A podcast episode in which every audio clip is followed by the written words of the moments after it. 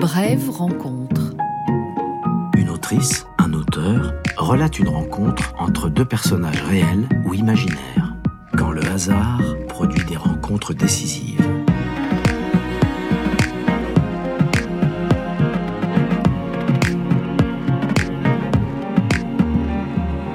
Aujourd'hui, c'est Par Benjeloun. qui nous lit son texte intitulé Ma rencontre avec Jean Genet. Je vais vous raconter ma rencontre avec l'immense Jean Genet, une rencontre brève et intense qui aura duré une dizaine d'années. Brève rencontre sur France Inter. J'ai rencontré Jean Genet un matin de septembre 1974. En fait, je ne l'ai pas vraiment rencontré, mais j'ai lu un article qu'il avait publié dans le quotidien L'Humanité à propos de mon premier roman Haouda et de quelques autres textes d'écrivains maghrébins. L'article s'adressait à Jean-Paul Sartre, qu'il accusait d'ignorer ses voix venues du Maroc et d'Algérie. Je n'étais pas lecteur de ce journal. C'est un ami libraire, sympathisant du Parti communiste, qui me l'a signalé. Comment mon premier roman, publié par Maurice Nadeau, avait-il attiré l'attention d'un des plus grands écrivains du siècle Comment était-il tombé entre les mains de cet homme, honni par les uns, admiré par les autres, vivant en dehors des règles, sans domicile fixe, mais vibrant et combattant? Je lui ai écrit chez Gallimard pour le remercier en indiquant mon adresse sur le dos de la lettre. J'habitais à l'époque à la Maison de la Norvège, à la Cité universitaire internationale. Un matin tôt, il m'a téléphoné. Nos chambres étaient équipées d'un appareil relié à la réception qui nous prévenait des appels de l'extérieur. Je suis descendu dans le hall, me demandant qui pouvait bien m'appeler si tôt. À l'époque, mon père était malade et je craignais les coups de fil annonciateurs d'une mauvaise nouvelle. Je suis entré dans la cabine et voici ce que j'ai entendu au bout du fil. Bonjour, je m'appelle Jean Genet. Je ne sais pas si vous me connaissez. Moi, je vous ai lu et j'aimerais vous rencontrer. Silence. Il m'a dit Vous êtes là? Oui, oui, oui, oui, monsieur Genet. J'ai un prénom, Jean. Ne faites pas comme Gallimard qui publie mes livres de poche en oubliant mon prénom. Bon, vous êtes libre pour déjeuner? Oui, bien sûr, monsieur Jean. Je vous attends au restaurant L'Européen, face à la gare de Lyon. Ce matin-là, le soleil inondait Paris. Les gens m'apparaissaient heureux. Je me suis vite habillé et suis sorti en courant de la cité universitaire.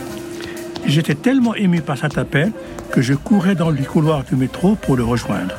Bien sûr, je me suis trompé de gare. J'ai atterri gare du Nord et je suis arrivé au rendez-vous en retard. Genet m'attendait sur le trottoir devant le restaurant, un livre à la main. Nous sommes tout de suite passés au tutoiement et à l'essentiel. Il rentrait d'un voyage d'un mois en Palestine et cherchait à témoigner de ce qu'il y avait vu. J'aurais voulu déjeuner au soleil, mais il préféra une table à l'intérieur. Il portait une chemise blanche, un blouson en daim, un pantalon beige, il était rasé de frais, l'œil bleu pétillant d'intelligence, il fumait des cigarios panthères, j'entends encore sa voix, légèrement enrouée par le tabac. Comme un fan, je lui ai parlé de ses livres, Journal du voleur notamment. Il m'a interrompu en élevant un peu la voix. Ne m'emmerde pas avec mes bouquins. J'ai rien à dire sur ces choses-là. J'ai écrit pour sortir de prison. Maintenant, tout ça est derrière moi. Ce qui est important aujourd'hui, ce qui est très important, c'est la condition des Palestiniens. En Palestine, il avait rencontré des personnalités politiques de l'OLP. Son voyage avait été préparé par le représentant de la Palestine à Paris, Azzeddin Khalak, lequel serait assassiné par les services secrets de Saddam Hussein. À Amman, il avait fait la connaissance du poète Mahmoud Darwish qu'il avait présenté à des amis, lesquels lui avaient organisé plusieurs visites et rencontres, notamment dans les camps des réfugiés. Nous avions oublié de commander. Le garçon vint vers nous, un maghrébin. Genet parle en arabe. Enta marocain Non, algérien. Bon, maghrébin. Je prends votre commande Moi, viande hachée et purée. N'ai plus de dents pour mâcher. J'ai pris un steak puré. Genet a bu de la bière. moi de l'eau. Il a continué à me parler de son voyage. Pas un mot sur les Israéliens. Les Palestiniens sont beaux. J'ai dormi chez une femme dans un camp. Elle s'appelle Oum Hamza, la mère de Hamza. Hamza était un combattant, mais il faisait tout pour ne pas le montrer. Il était timide. Il prenait du pain, le remplissait de houmous et de fromage blanc et me le tendait. Il me donnait à manger. Il me nourrissait, moi qui me fous pas mal de la nourriture. Comment sais-tu que Hamza était un combattant? Le regard de sa mère plein de tendresse et d'amour. Nous avons eu une discussion sur l'avenir de la Palestine. Il me disait que le chemin de la libération est long, que les États arabes sont des traîtres, qu'Israël c'est l'Amérique. Oui, il revenait sans cesse sur le fait que les Palestiniens combattaient une grande puissance, l'Amérique. Quand je lui parlais d'Arafat, il ne disait rien. J'ai dormi dans cette baraque. Quand tôt le matin je me suis levé, Hamza avait disparu. Depuis, je suis à sa recherche. Voilà pourquoi je veux parler de la Palestine. Je lui ai fait remarquer que son statut de grand écrivain, sauvé de la prison par Jean-Paul Sartre et Jean Cocteau, lui permettait d'écrire où il voulait, quand il voulait. Là, il s'est mis en colère. Mais tu te trompes. Claude Mauriac m'a offert une page au Figaro. Quand je lui ai dit que j'écrirais sur les Palestiniens, la direction a refusé. Il voulait que je parle littérature. Moi, je ne suis plus dans la littérature. Ces gens n'arrivent pas à comprendre que ce qui m'intéresse, ce qui me motive, ce qui me fait voyager, c'est le sort des minorités victimes d'injustice. Avant, je me suis occupé des Enkakuren, des Japonais qui manifestaient contre le pouvoir en place, tout comme j'ai accompagné Angela Davis et les frères Jackson. J'en ris encore. Sais-tu que je n'avais pas le droit d'entrer en Amérique? Eh bien, j'y suis entré clandestinement et je me suis trouvé aux côtés d'Angela Davis dans un meeting. Il n'a presque pas mangé. Quand j'ai terminé mon steak, il a demandé l'addition. De la poche de son pantalon, fermée par une épingle à nourrice, il a sorti une liasse de billets et m'a dit Jamais de chèque, que du liquide. J'ai rendez-vous tout à l'heure avec Laurent Boyer chez Gallimard pour qu'il me donne de l'argent, 100 000 francs en espèces. Je sais que Claude Gallimard n'aime pas ça, mais je m'en fous. Besoin de pognon pour mes hommes. Je l'ai regardé, il a repris. Ah, il y a Jackie, le coureur automobile. Il vit en Grèce avec sa femme. Il arrive demain pour me voir. Et puis il y a Ahmed, éleveur de chevaux. Il est en Espagne. Lui, il ne vient plus, mais je lui envoie de l'argent. En sortant du restaurant, il m'a montré le livre qu'il tenait à la main. C'était les Mille et une nuits, version arabe. Voilà, j'ai trouvé un travail pour Mohamed. Il va traduire les Mille et une nuits. Qui c'est, Mohamed Mohamed Katrani. Le Katran, c'est du goudron, n'est-ce pas? Mohamed est un soldat qui dormait sur un trottoir à Fès. Je l'ai réveillé parce que je le trouvais si beau. Il a quitté l'armée et ne savait pas où aller. C'était un ange dormant par terre. Oui, je l'ai réveillé et il m'a suivi. C'était naturel. Nous avons marché de la gare de Lyon jusqu'à son hôtel, un petit hôtel deux étoiles où apparemment il avait ses habitudes. Nous sommes mis au salon. Il a commandé un grand verre de lait et a poursuivi. Bon, qu'est-ce qu'on peut faire pour les Palestiniens? Ici, la presse leur est fermée. As-tu une idée? Je leur ai promis de porter leur parole en France, car ce qu'ils vivent est intolérable. À l'époque, parallèlement à ma collaboration au quotidien Le Monde, je donnais des articles en mode diplomatique dirigés par Claude Julien, un humaniste engagé à gauche, en tout cas plus à gauche que le quotidien. J'ai proposé à Genet d'écrire un article sur son séjour en Palestine. Et tu crois que Claude Julien acceptera? C'est un bon catholique. Je vais le lui demander. Claude Julien, que j'ai vu le lendemain, était ravi à l'idée de publier un texte de Jean Genet. À partir de ce jour, j'ai passé tout mon temps avec Genet. Travailler avec lui n'était pas facile. Nous nous sommes mis d'accord sur la forme de l'article. Il serait écrit par moi et je raconterai ce que Genet avait vu et entendu en Palestine. Il m'a averti. Attention, il faut être très rigoureux, très exigeant, car il s'agit des Palestiniens. Leurs territoires sont occupés. Il ne faudrait pas qu'en plus la langue française les maltraite. L'article doit être fort, convaincant. Je me souviens d'avoir passé des journées entières à réécrire phrase par phrase ce que me dictait Genet. Sur mes feuilles, que je lui laissais en fin de journée, il notait ses remarques. Je n'ai jamais autant travaillé un article. Il pesait chaque mot. Quand nous avons terminé, il m'a dit Il va falloir le montrer à Azedine Kalak et Mahmoud Darwish s'il est à Paris. Mahmoud était justement de passage. Dès que je lui ai parlé de Genet, il m'a dit J'annule tout pour le voir. Nous voilà donc tous les quatre réunis dans ma petite chambre d'étudiant à la maison de Norvège. Le directeur s'était déplacé pour saluer Genet. Les autres, ils ne le connaissaient pas. Genet était fier de les lui présenter. J'ai lu l'article tout en traduisant vers l'arabe pour Mahmoud. Azeddin connaissait le français. Genet et Mahmoud fumaient tellement que j'ai ouvert la fenêtre car on allait étouffer. Genet suivait ma traduction comme s'il connaissait l'arabe. Il redit combien il fallait être précis. Pas de phrases vagues, pas d'approximation. N'oublie pas, il s'agit des Palestiniens. Au bout de trois heures, qui me parurent longues, Azeddin et Mahmoud étaient satisfaits. Genet m'a demandé d'attendre un jour ou deux avant d'envoyer le texte définitif à Claude Julien. Le lendemain, il m'a rappelé, inquiet. Il voulait revoir le premier paragraphe qui, selon lui, n'était pas assez fort. Il revenait toujours à la charge, encore et encore, et n'hésitait pas à me solliciter à toute heure. Un jour, je lui ai proposé de lui présenter une amie palestinienne. Une vraie Palestinienne? Oui, bien sûr. Sa famille est d'origine de Palestine. Leur maison a été occupée par les Israéliens en 1948, mais Leila, elle, est née à Beyrouth. Elle s'appelle Leila Oui, Leila Shahid. À l'époque, je voyais souvent Leila, qui habitait rue Jacob, partageant son appartement avec une de ses meilleures amies, une Libanaise maronite, Dominique. Réunion dans ma petite chambre. Je n'avais Dieu que pour Leila, la palestinienne. Il ignorait Dominique au point d'être impoli. Mais ils s'en moquaient. Moi aussi, je me suis senti marginalisé. Ce coup de foudre amical allait durer jusqu'à la mort de Genet. Après cette première rencontre, Genet a passé des journées avec elle. Il ne m'appelait plus. Lorsque, quelques semaines plus tard, l'article finit par paraître dans le monde diplomatique, Genet trouva que ce n'était pas suffisant. Il remit à Leila Shahid un long texte sur son voyage qu'elle confia à Ali Sambar pour sa revue des études palestiniennes éditée par Lindon. Je me suis demandé, mais qui suis-je pour lui? Un entremetteur politique? C'est quoi ce lien? Est-ce de l'amitié? Une amitié intéressée? Moi, j'admirais l'écrivain. Lui voulait faire disparaître l'écrivain. Il me voyait comme celui qui lui facilitait des contacts.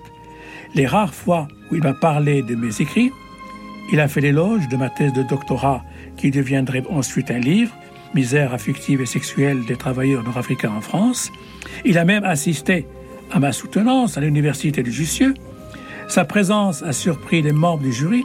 Quand ils se sont retirés pour délibérer, il a dit tout fort Pas la peine, c'est un excellent travail. Une autre fois, il m'a demandé Dis-moi, tu n'as pas lu le gros pavé de Sartre sur moi? Non. C'est bien. Il faut pas l'ouvrir, c'est mieux comme ça. À partir de là, nos rencontres se sont raréfiées. Il partait en voyage, je savais jamais où ni quand. Il ne me prévenait pas. J'avais quitté la maison de la Norvège et j'habitais désormais un petit studio place de l'Odéon. Genet avait dans son étui à lunettes mon numéro de téléphone ainsi que ceux de Laurent Boyer et de Paul Thévenin. Celle-ci s'occupait de l'édition des œuvres complètes d'Atona Artaud et son mari était médecin. Genet la voyait pour avoir une ordonnance lui prescrivant ses somnifères. Il s'en allait des mois, puis un matin, toujours tôt le matin, il appelait. Rejoins-moi à l'hôtel, derrière la gare du Nord. Je prenais le métro, me trouvais avec lui comme si nous nous étions vus la veille. Je reviens de Mauritanie, pays des esclaves. Bon, Mohamed arrive.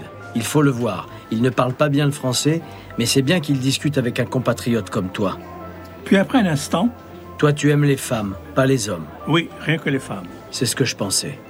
Ce jour-là, il m'a annoncé qu'il espérait récupérer un studio dans un immeuble appartenant à la famille du cirque Bouglione, métro Anvers.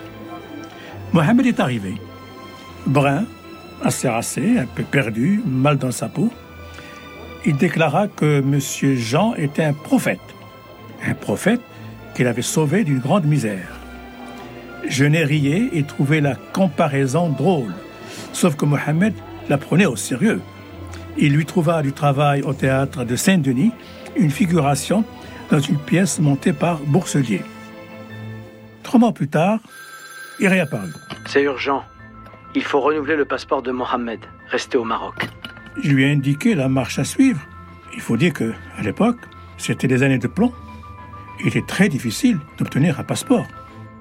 Finalement, Genet a entrepris de passer par Azetil Kralak pour qu'il intervienne auprès de l'ambassadeur marocain à Paris, lequel devait de son côté appeler le ministre de l'Intérieur pour qu'on délivre un nouveau passeport à Mohamed Katrani, ami de Jean Genet et d'Azdin Kalak.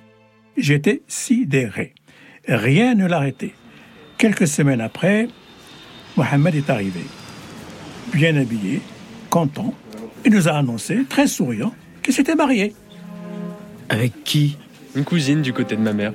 Et tu vas lui faire des enfants? C'est entre les mains de Dieu. Genet s'est muré dans le silence. Moi, j'ai pris Mohamed à part et je lui ai demandé des précisions. Oui, Amina m'était destinée, c'est tout. Avec l'argent que m'a donné Monsieur Jean, nous nous sommes mariés. Tu veux parler du prophète? Il s'est mis à rire. Genet aussi. Tu es un chitane. Je crois que le chitane vient du mot gitan. Attention, le chitan chez les musulmans, c'est le diable. Et les gitans n'ont rien à voir avec le diable. Quelques jours plus tard, Genet m'appelait. Tu crois que le monde prendrait un entretien entre toi et moi sur la condition des immigrés? Je vais le proposer à Vincent. Pierre Vincent Pontet est l'homme providentiel qui m'a accueilli au monde.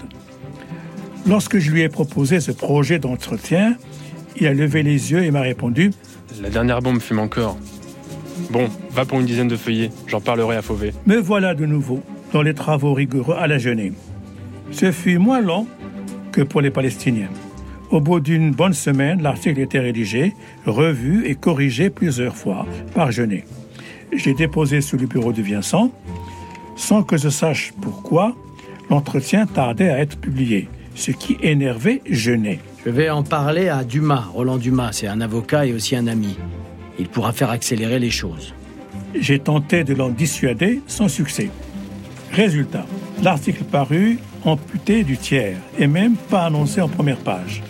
Je n'ai été furieux, moi aussi, mais le journalisme réserve ce genre de surprise. Puis, de nouveau, Genet a disparu. À la même époque, des journalistes s'adressèrent à moi pour lui remettre des messages. Ils savaient que j'étais la seule personne qu'il voyait et en qui il avait confiance. Parmi eux, un jeune homme à la tête de la revue Masque, consacrée aux homosexualités. Il sollicitait un entretien avec l'écrivain. Quand plus tard, j'ai remis à Genet des exemplaires de cette revue et lui ai transmis le message, il a hurlé. Qu'on arrête de m'emmerder, j'ai rien à dire sur les pédérastes. Je suis pédéraste comme j'ai les yeux bleus. Y en a marre. Je ne lui posais pas de questions. J'étais intrigué par l'éloge de la trahison qu'il développait dans le journal du voleur. J'appris qu'il avait même fait un procès à un de ses amis. Notre lien n'avait rien à voir avec la trahison. Cependant, durant l'écriture de mon autobiographie, l'écrivain public, je lui avais demandé si cela le dérangerait que je parle de notre amitié. C'est à tes risques et périls. Tu te débrouilles. L'avertissement était clair, je me suis abstenu.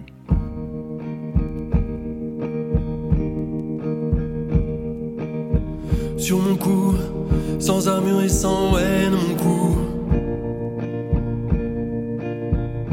Que ma main plus légère et grave qu'une veuve effleure sous mon col sans que ton cœur s'émeuve.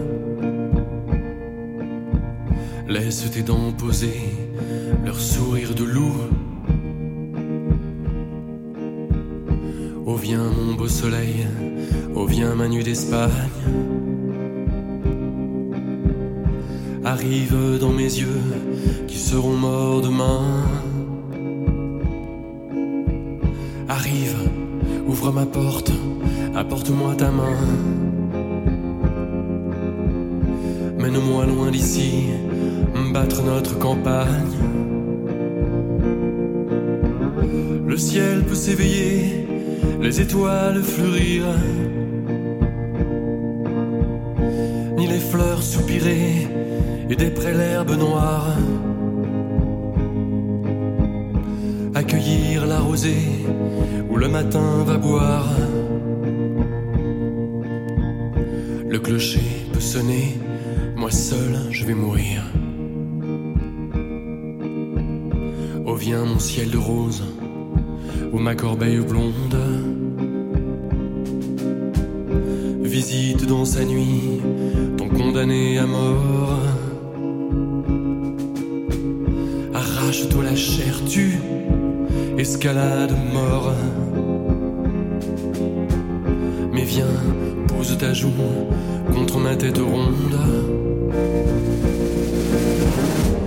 Nous n'avions pas fini de nous parler d'amour. Nous n'avions pas fini de fumer nos gitanes.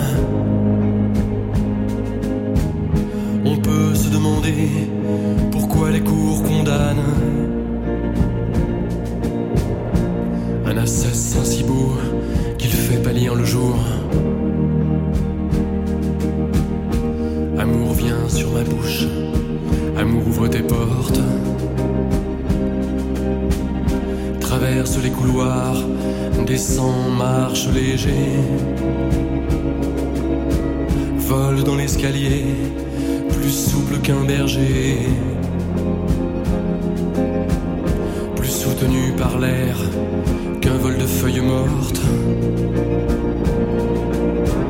Oh, traverse les murs, s'il le faut, marche bord,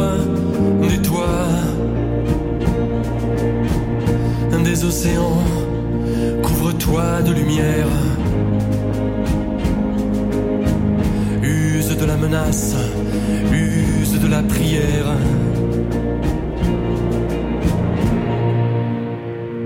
Mais viens, ô ma frégate, une heure avant ma mort. Brève rencontre sur France Inter. Quand il n'était pas là, je ne cessais de réfléchir à notre amitié qui était d'un genre particulier. Je lui étais utile. En même temps, il me demandait de lire mes manuscrits. C'est lui qui me donnait un conseil que je ne cesse de donner à mon tour aux jeunes qui écrivent. Quand tu écris, c'est comme si le lecteur te donnait la main. Si tu l'ennuies, si tu ne t'intéresses pas à lui, il retirera sa main et tu le perdras. Oui, il faut penser au lecteur. Les rares fois où il m'a parlé de ce qu'il avait écrit, c'était pour me répéter que C'était pour sortir de prison. depuis que nous nous connaissions, j'étais bien sûr fier. Mais je dirais que notre amitié n'était pas du genre tranquille, apaisante. Je restais sur mes gardes. Un jour, j'ai fait une remarque sur le mauvais temps qui sévissait à Paris. Il s'est mis en colère. Tu ne vas pas m'enquiquiner avec la météo. Plus jamais je n'ai parlé du ciel et de ses nuages, ni de la pluie, ni du beau temps. Ainsi, il m'était interdit d'aborder ces deux domaines, sa littérature et la météo. Il se nourrissait mal. Je lui en fis un jour la remarque. Il m'invita dans un bon restaurant français, rue du Dragon, commanda pour moi un civet de lapin et pour lui de la purée. Il portait toujours les mêmes habits qu'il devait avoir en double et qu'il donnait au pressing à tour de rôle. Le matin, il lisait tous les journaux et les jetait ensuite à la poubelle en pestant sur la place qu'il réservait au conflit israélo-palestinien.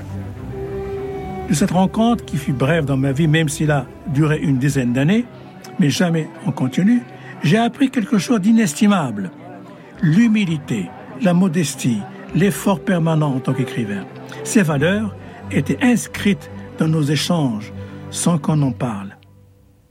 Un jour, je lui ai demandé Quel écrivain admires-tu?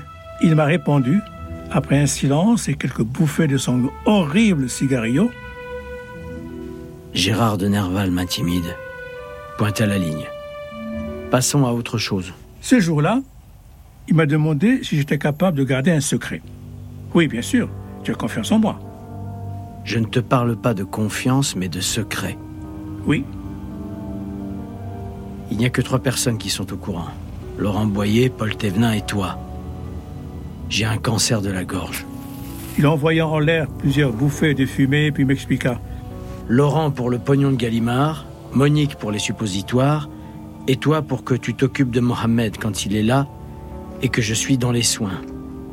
Pas la peine de le lui dire. Et Leïla? Je verrai. Pour le moment, il n'y a que vous trois.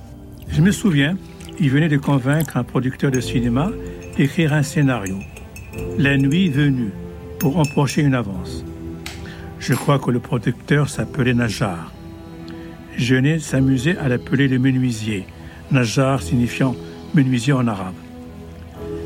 Il m'avait associé à l'écriture de ce scénario, l'histoire d'un immigré à Paris.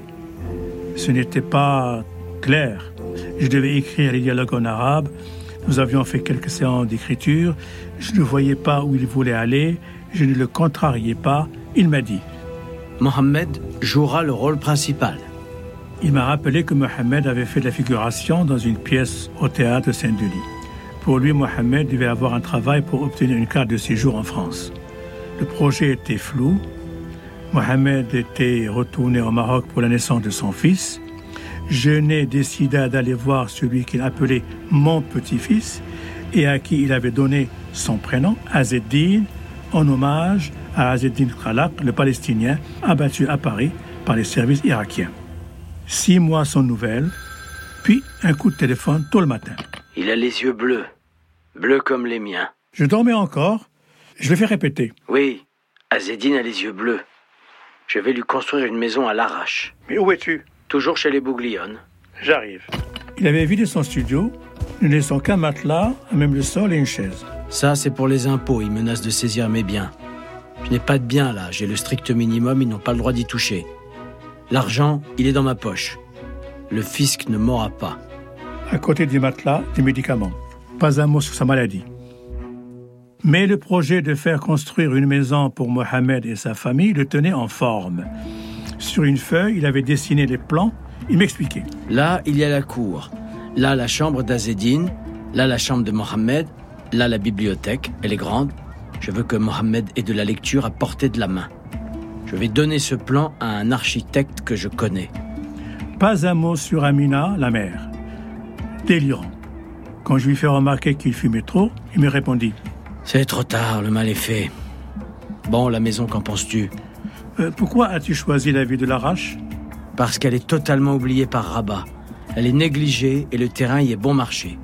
Je l'ai acheté pas cher face à la mer. J'ai demandé à l'architecte de construire la maison selon mon plan, pas le sien. Pour la bibliothèque, je vais demander à Claude, Claude Gallimard, d'envoyer la collection complète de la Pléiade à Azedine. Et, et l'argent J'ai accepté qu'un Allemand fasse un film d'après un de mes romans. J'ai demandé un paquet de pognon, il me l'a donné. C'était Fassbinder. Le film, c'était Querelle, d'après Querelle de Brest. Et j'ai demandé de l'argent pour répondre à des questions pour un film sur ma vie. C'était un film produit par Danielle Delorme, l'épouse d'Yves Robert, et le journaliste, c'était Bertrand Poireau-Delpech. Son cancer évoluait lentement. Je ne lui posais pas de questions. Il ne m'en parlait pas. Il était plein de projets, même s'il avait renoncé à l'écriture du scénario à cause de l'argent qui ne venait pas. En revanche, il s'était mis à écrire un captif amoureux. Une fois de plus, il disparut, sans un mot, pas moyen d'avoir des nouvelles de sa santé. J'étais inquiet, mais cela ne servait à rien. Je savais qu'il allait réapparaître un jour. C'était une fin d'après-midi. Il venait de rentrer du Maroc. C'est grave. Rejoins-moi au studio. Je pensais que sa santé s'était dégradée. Lorsque je suis arrivé, il m'attendait devant la porte de l'immeuble et faisait les 100 pas. Amina est à nouveau enceinte. Et alors? Il faut qu'elle avorte. Absolument. Je ne veux pas d'un deuxième enfant. Cet imbécile de Mohamed n'a pas fait attention. J'essayais de le calmer. Au Maroc, l'avortement est interdit et les médecins refusent de faire avorter des femmes en cachette, car tout se sait au Maroc. Non, il faut parler à Amina. Tu demanderas à une amie marocaine de la convaincre qu'il faut avorter. J'envoie l'argent pour ça. Il était impossible de le ramener à la raison. Il était furieux et déterminé. Et Mohamed, qu'est-ce qu'il en pense? Il est d'accord. Il faut qu'il divorce. Son rôle est terminé. Elle lui a donné un fils. Maintenant, il faut qu'elle s'en aille. Inutile de faire la morale à Genet. Il était injuste, comme il l'avait été avec la plupart de ses amis. Il n'avait aucune notion de l'amitié, de la fraternité. En revanche, il ne cessait de parler de la trahison. Le hasard fit qu'Amina fit une fausse couche. L'affaire était terminée. Une fois la maison construite, il y installa Mohamed et son fils. Quant à lui, il avait pris une chambre dans un petit hôtel du centre-ville. Il n'a jamais dormi dans cette maison. À partir de cette année-là, nos rencontres furent de plus en plus rares. Il passait beaucoup de temps entre Larache et Rabat chez Leila Shahid. Un matin, le téléphone me réveilla. Ici, c'est Jean. Je pars avec Leila à Beyrouth constater le massacre des Palestiniens par les phalangistes libanais à Sabra et Shatila. Les Israéliens ont laissé faire. Il faut que j'y aille tout de suite. Je te rappellerai à mon retour. Le massacre des camps de réfugiés palestiniens à Beyrouth, Sabra et Shatila faisait la une de tous les journaux. À la télé, des images de l'horreur. Des corps déchiquetés, des enfants, des femmes, des hommes surpris dans leur sommeil. C'était insoutenable. Le parti chrétien libanais et le gouvernement israélien furent accusés d'avoir commis ce massacre et restés impunis. Deux mois plus tard, Genet débarquait à Paris avec un texte terrible. Deux heures à Sabra et Chatila. C'était un témoignage poignant, sans pathos, juste des mots justes mis sur une horreur commise par des hommes sur d'autres hommes. Très marqué par ce qu'il avait vu dans ces camps, Genet, à son retour, parlait peu. Lorsque je l'ai revu, il est resté silencieux. Bref, je ne savais quoi faire. Je me suis levé et je suis parti. Il ne m'a pas retenu. Après, j'ai attendu son coup de fil, en vain cette fois. J'ai appelé Laïla Shahid et n'avait pas de nouvelles non plus. Son texte, publié dans la revue des études palestiniennes, a fait quelques bruits, mais l'affaire était déjà oubliée par les médias et je n'ai soigné son cancer. Revenu à Paris pour subir une chimio, il était de mauvaise humeur. Les trois garçons, Jackie, Ahmed et Mohamed, étaient réunis chez lui dans le petit studio. Jackie m'a appelé. Jean veut te voir. Quand je suis arrivé, les trois garçons, comme il les appelait, étaient en train de sortir du studio. Jackie avait apporté un portrait de Jean sur fond rouge. Genet m'a dit Je les supporte un à un, pas tous à la fois. Je leur ai dit pour mon cancer. Voilà. La dernière année de sa vie, nous ne sommes pas vus. Il était parti au Maroc. Sa maladie s'était aggravée. Il négligeait son traitement. Je me souviens de notre dernière discussion, toujours dans le studio des Bougliones. Il était calme. Mohamed était là. Mais dès que j'arrivais, il allait au café à côté. Genet m'a dit Tu sais, Mohamed se cache quand il s'habille. Je ne connais pas son corps. Mais on voit qu'il est bien fait, n'est-ce pas? Je pense qu'il voulait me dire qu'avec Mohamed, il n'y avait pas de relation sexuelle. Je n'ai pas répondu. Puis il m'a reparlé de Hamza. Je me demande ce qu'il est devenu. Depuis le matin où il a quitté le camp, je crois que sa mère n'a plus de ses nouvelles. J'ai encore dans la bouche le goût des crêpes préparées par sa mère, et aussi le goût de son absence. Est-il parti rejoindre un de ses frères exilés aux Pays-Bas? Ou bien est-il sur le front de la lutte avec ses compagnons? Je ne sais pas et ça m'intrigue. C'est là-dessus que j'écris. Tout le livre, Un captif amoureux, est traversé par cette recherche. Une mère à la recherche de son fils et lui, un fils à la recherche de sa mère. En le quittant, j'ai eu une intuition. Ce serait notre dernière rencontre. Elle fut brève et intense, belle énigmatique, mystérieuse et étrange. C'est une rencontre qui a bouleversé ma vie. La dernière fois que nous voyons des êtres chers, fait naître en nous un sentiment de solitude et de fatalité contre lesquels on ne peut rien. Ma vie a changé, mon rapport à l'écriture aussi. J'ai appris sa mort par la radio. Je n'étais ni choqué ni ému. Pour moi, il était parti depuis ce matin où il m'avait parlé de Hamza. Il est mort comme il a vécu. Un petit hôtel du 13e arrondissement de Paris. Je sais que Leila s'est occupée de transporter le corps pour qu'il soit enterré à l'arrache. Je sais que Roland Dumas a facilité les démarches administratives pour cet ultime départ au Maroc. Plus tard, je me suis rendu compte qu'à aucun moment nous n'avions parlé du Maroc. Aimait-il ce pays? Considérait-il que le Sahara est marocain? Quand il était venu déjeuner chez mes parents à Tanger, il avait parlé avec mon père d'Abdelkrim Khattabi, le héros de la guerre du Rif. Ils avaient le même âge, tous deux étaient nés en 1910. S'il a sympathisé avec mon père, c'est sans doute parce que notre famille était modeste. Nous l'avions reçu simplement. Personne ne lui a parlé de ses livres. Ma mère était analphabète, mon père savait lire et écrire, mais n'avait aucune idée de qui il était. En sortant, il m'a posé des questions sur mon père.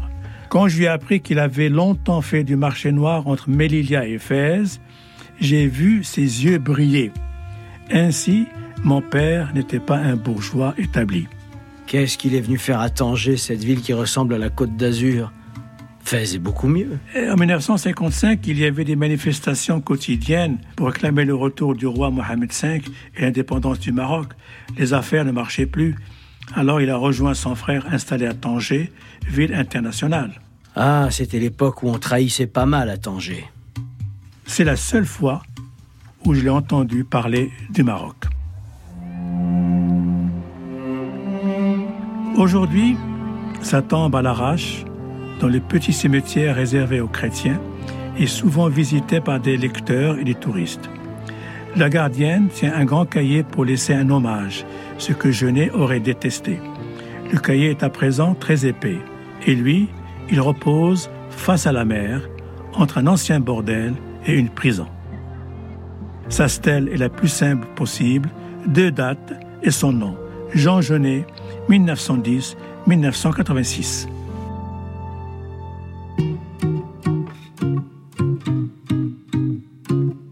Le texte de Tahar Benjeloun sera bientôt publié par les éditions Gallimard et France Inter dans un recueil intitulé Brève rencontre. Cette émission a été réalisée par Anne-Sophie Ladonne avec la voix de Laurence Stocker.